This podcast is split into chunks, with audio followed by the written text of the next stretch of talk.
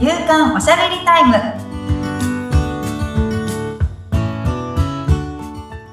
女性のライフスタイルコンサルタントの大池舞ですアシスタントの菅千奈美です。舞さんよろしくお願いいたしますよ。ろしくお願いしますさあ、今回は前回ちらっとお話ししてましたが、洗濯の話はいでいいですか？洗濯の話あの、はい。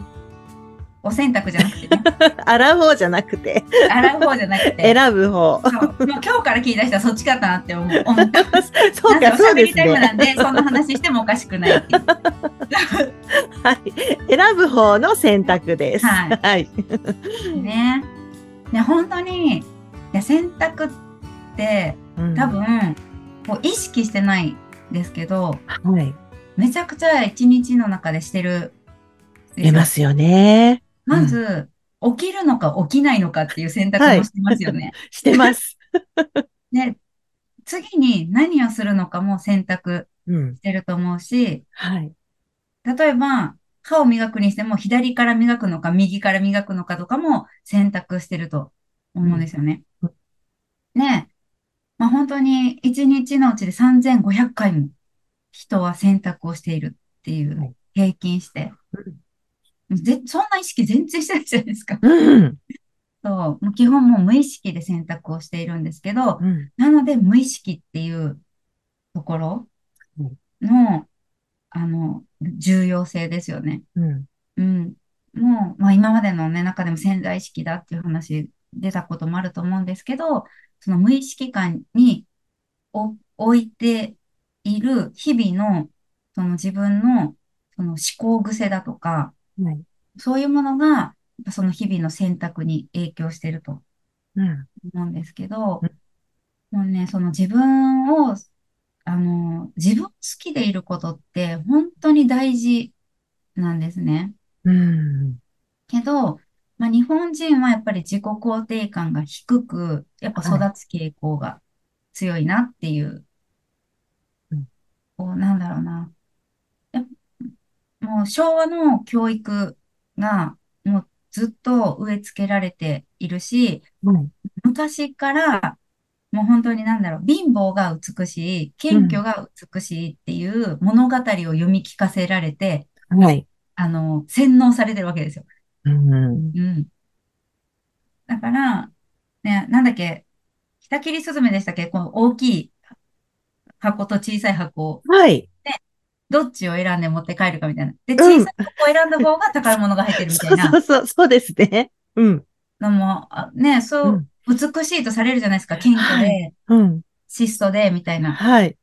けど、両方持って帰ったっていいやんっていう、思うし、うん大きい方にいいものが入ってたっていいやんってうん。思うんですよね。はい。うん。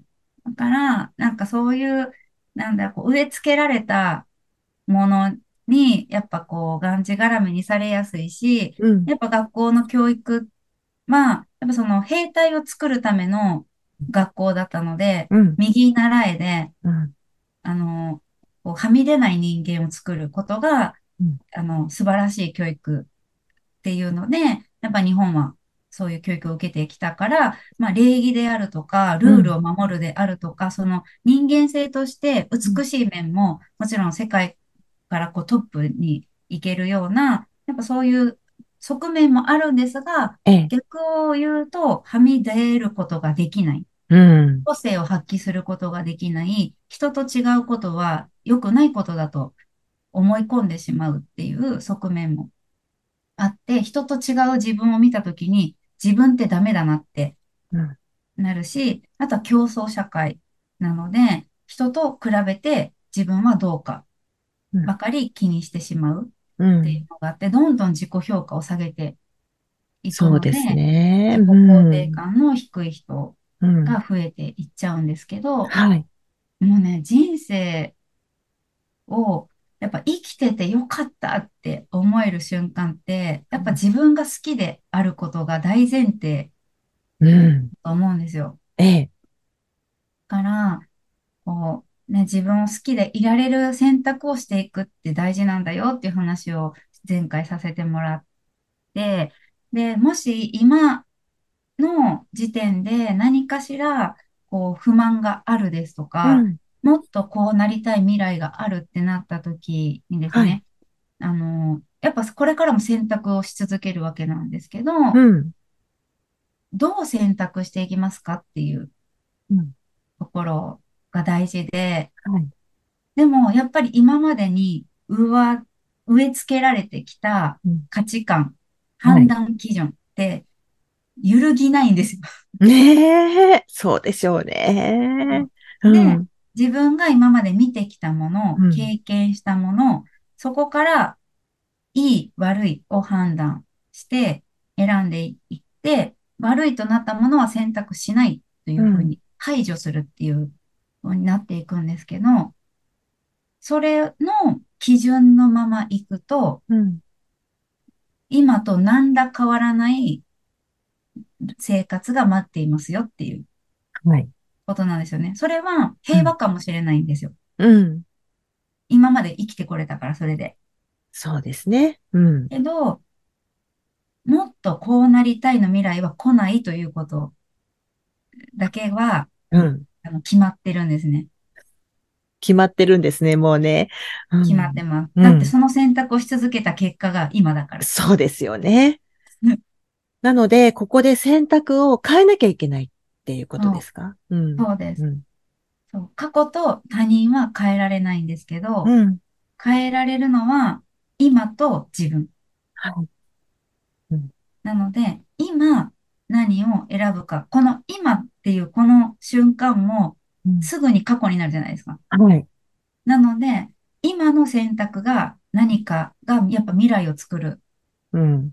ので、あの、同じ、その今も、今までのずーっとした生活がもう幸せで何も不自由なくうん。満足なんですっていう人は本当に幸せだと思うので、その選択をし続ければいいと思うんですよね。はい。けど、そうじゃないと思っている人はどこかで勇気ある選択をしなきゃいけないんうん。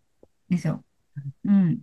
で、なんかその、こう、今までとは違う判断基準で選ばなかった方を選ぶっうん。ていう、もうそのよいしょですよね。えいうん。やーっていう、うん。その選択をどこでしますかっていうことなんですけど、うん。私、この間ね、女性の自立支援っていう、あの、こう、それも講演会をまた聞きに行った時に、ええ。あ、わかりやすい表現だなと思ったのが、うん。人生は残りの砂の量がわからない砂時計なんだよって。言ってたんですね。うん。で、どんだけ、あと、上側にある砂がどれだけ残ってるかは、うん。これはもう誰にもわからないんだけど、うん。唯一わかるのは、今も砂は落ち続けているということだけは確かだよっていう。うん。だから、今、あなたは何をするのかうん。が、あの、大事っていうひょ話をしてて、あ、わかりやすいなって思ったんですよ。すね。うん。うん。で、まあ、勇気ある選択をするってなった時にね、本当に、なん、なんだろう、思いもよらないような選択肢ってそんなに来ない気がするんですよね。うん。なんか、すごい大金をはたかなきゃいけないとか、うん。そういうのだったら、うんってなるとは思うんですけど、はい。なんかね、私が経験した中で思うのは、人生を変える分かれ道の選択肢ってそんなに大きな話じゃないんですよ。うん。ちょっとした本当にポンと背中を押されたら一歩踏めるようなはい。選択肢に、その人生の、その、なんだろう、分かれ道の自分がこうなりたいって思う方の道うん。があるなってお思ってるんですよね。そんな壮大な話来ないですよ。そんなもんですかね。うん。え、で、もう少しわかりやすく言うと？え、なんかね、うん。え、そんなんでっていう、ほんみたいなうん。ことでも人生は大きく変わることがあるし、うん。私も実際、事業、自分で事業をやってみようって思った時に、すっごい、あの、なんだろう、人生をひっくり返すような選択肢を迫られたか、全然そんなことはなかったみたいな。うーん。ええ不安やし、どうなるかわからんけど、ええぐらいの、そんなぐらいの迷いだ、迷いなんですよ。で、そうそう。だから人は49対51で揺れているっていううん。のはよく聞くんですけど、うん。本当にポンと背中を押されたら、おっとって足を踏み出せるぐらいのことに、チャンスって転がってるよっていう。なるほどね。けど、うん。まあ、そのお話の中でわかり、も、またね、わかりやすかったのが、うん。その分かれ道に立たされた時に、うん。どっち行きって書かれてないから選べない。はい。書いてたら絶対選ぶ、わか、選ぶじゃないですか。うんこっち天国行き、こっちなんか普通行き、こっち地獄行きみたいな感じで分かれ、書かれてたらこっち選ぶのは分かってるんですけど、うん人生の分かれ道にはその行き先が書かれてないから、はい。今までの価値観で選択を、やっぱ安全だと思う選択を選んでしまう。うん。けど、ほんまにそれでいいんですかっていう、うんこう疑問うんを自分に投げかけて、うんどこで、えいやってやってみるかやなっていう話だったんですよね。ちょっと、関西、もともとがちょっと関西弁なんで、ちょっと、そう、ね、その、スピーカーの人も関西だったんで、そのまま伝えてくださってるんですね。そ うですね。大胆な選択をしろっていうわけじゃない。ただうんちょっと、うん。え、どっちって思った時に、うん今までと違う選択肢の方を選んでみたらどうですかという。そうすると、ね、すごい人生が変わってしまうっていう。そううん。なんかその、本当に日々の、本当に簡単なことからでいいよって言われてたのが、うん。例えば体を洗うときに、左手から洗うんだったら、うん右手からに変えれたらいいよとか、うん。お風呂に入るときに、絶対に多分利き足のどっちかから人は入ってる。はいけど。その入る方向を変えるだけでいいよとかう、ん。普通に足を入れる順番を変えるだけでいいよとか、うん。歯磨きを右、右手でやってるんだったら左手でやるだけでいいよとか、うん本当にそんなちょっとした選択肢を変えていくことで、コンフォートから抜け出せるんだよって。うーん。ね、なんかと、大きく考えがちだけど、実はでそんなことないってことですね。そんなことなくて、うん。で、その小さな選択肢の変化うん。を積み重ねることで、あの、何かこう選択肢、うん。もしかしたら、これは人生を変えるかもしれないっていうような選択肢が、こう今目の前に来たときに、はいそっちを選べる自分になってるのかなって。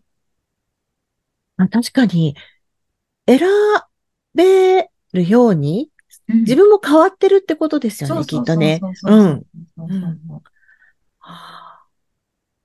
なので、日々のね、選択って、ちょっと意識してうんみるといいかもしれないですね。ね。うん。できることから少しずつはい。